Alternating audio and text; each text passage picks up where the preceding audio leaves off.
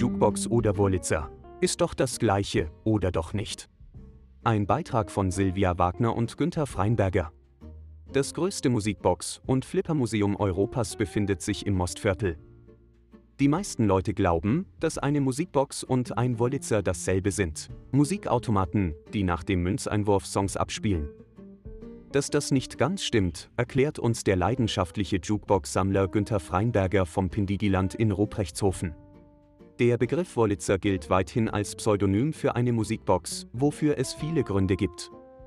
Der Hersteller von Musikboxen mit seinen Fabrikstandorten in den USA, in Mexico City und in Hüllhorst in Deutschland war viele Jahre lang Marktführer und hat wie kein anderer über so lange Zeit rund 350.000 Stück produziert.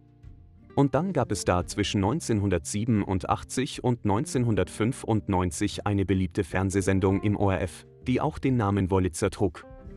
Peter Rapp und Elisabeth Engstler erfüllten hier als Moderatoren die Musikwünsche der Zuschauer. Also kaum verwunderlich, dass sich der Name auch in den Köpfen der Allgemeinheit eingeprägt hat. Aber so einfach ist das nicht, klärt uns Pindigi alias Günther Freinberger auf. Der Kilomat unter den Musikboxen. Begonnen hat alles mit Franz Rudolf Wurlitzer.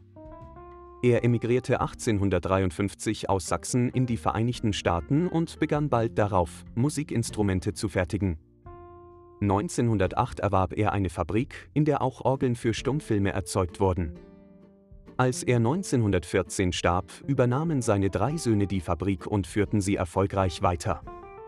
1936 erreichten sie mit insgesamt 44.397 verkauften Geräten einen Verkaufsrekord. Nach dem Zweiten Weltkrieg brachten sie das Modell 1015 namens Babler auf den Markt, das sich mit seinem toll beleuchteten und farbwechselnden Rundbogen zum Sensationsmodell entwickelte, von dem alleine unglaubliche 56.000 Stück verkauft wurden.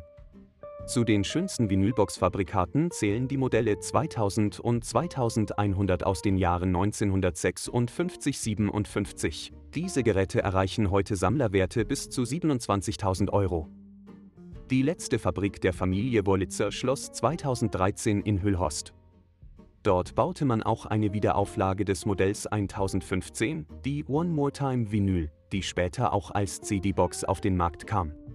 Viele wichtige Produzenten in den USA. Auf dem Jukebox-Markt tummelten sich noch weitere Hersteller wie Rockola oder Seeburg.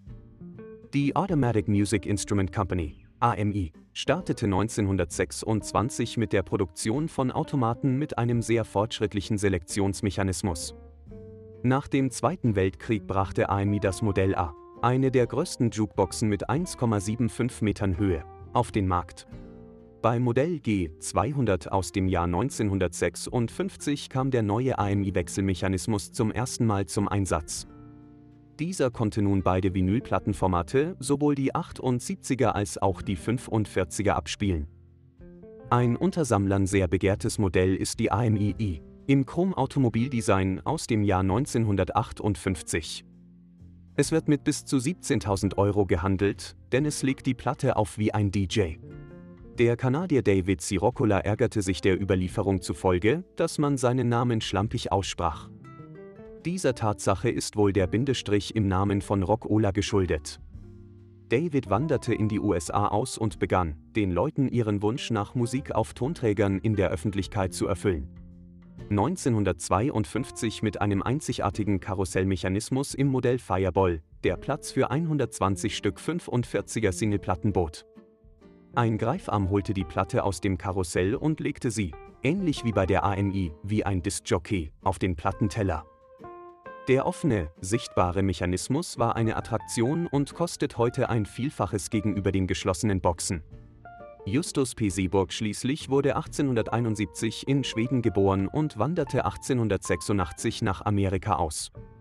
Er arbeitete zuerst in Klavierfabriken und gründete 1907 seine Seeburg Piano Company. Sein erstes mechanisches teilautomatisches Instrument war ein Orchestrion. 1948 kam die M100A mit der berühmten Select-O-Matic heraus, bei der die Platten senkrecht stehend aufgereiht waren und die Box 50 Platten beidseitig abspielen konnte. Damals eine Sensation. 1955 baute diese Firma das legendäre Modell V200. Sie war die erste Box mit 200 Wahlmöglichkeiten und einer drehbaren Titeltrommel. Außerdem verfügte sie über eine Dualmünzeinrichtung, mit der die Platten zu unterschiedlichen Spielpreisen angeboten werden konnten. Seeburg war den anderen Firmen technisch immer weit voraus und bereitete dadurch auch der Firma Wolitzer regelmäßig Ärger. Auch europäische Marken erfolgreich. Die US-Besatzungstruppen wollten auch fern der Heimat nicht auf ihre Jukeboxen verzichten, und so wurden diese auch hierzulande bekannt. Zuerst wurden sie importiert und später in Lizenz gefertigt. Nachstehend nennt Pindige auch einige europäische Namen von Musikbox-Herstellern, die selbst Modelle entwickelten. Als erstes sind hier Apparateboxen aus Braunschweig zu nennen, von NSM. Das Kürzel stammt von den drei Herren, Nack, Schulze und Menke, welche die Firma 1952 gründeten. Menke war der Konstrukteur, Nack und Schulze waren die Inhaber der Großhandelsfirma Löwenautomaten, die sehr erfolgreich Spielautomaten herstellte. Die Automatenserie Mint mit den Modellen Trio Mint, Raulo Mint und dem Bestseller Roter Record, Luxus und Super waren äußerst bekannt.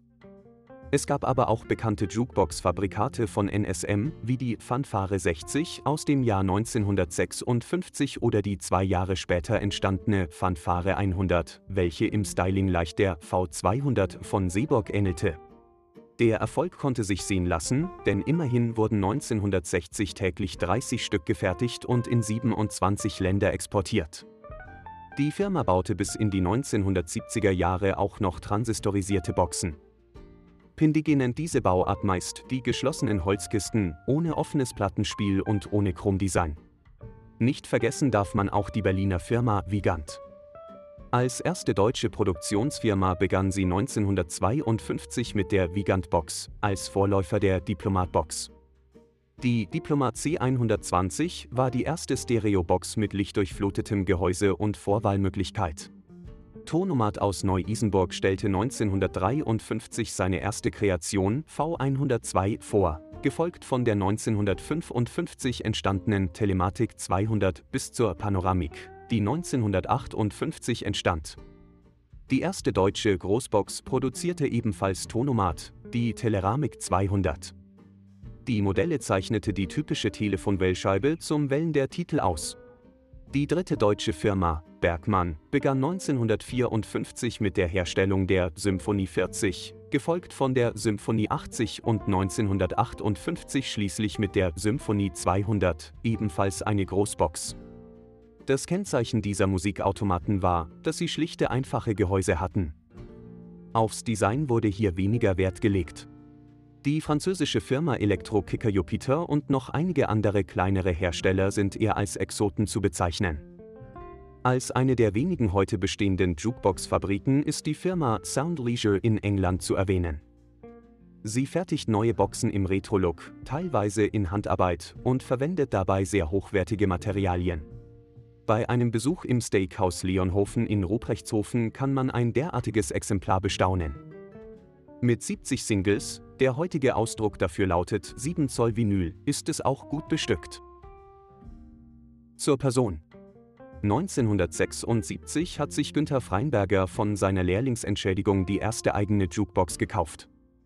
Seit damals ist die Sammlung des heute 62-jährigen Unternehmers aus Ruprechtshofen laufend gewachsen und zählt heute über 70 Modelle von allen namhaften Herstellern, darunter zahlreiche sehr wertvolle Fabrikate. Als gelernter Radio- und Fernsehtechniker hat sich Freinberger längst auch zu einem Experten beim Reparieren der historischen Musikboxen entwickelt und lässt auch alle Interessierten im Pindigeland an seiner Sammelleidenschaft teilhaben. Ein Highlight dabei ist auch die Plattensammlung, die über 50.000 Schallplatten umfasst.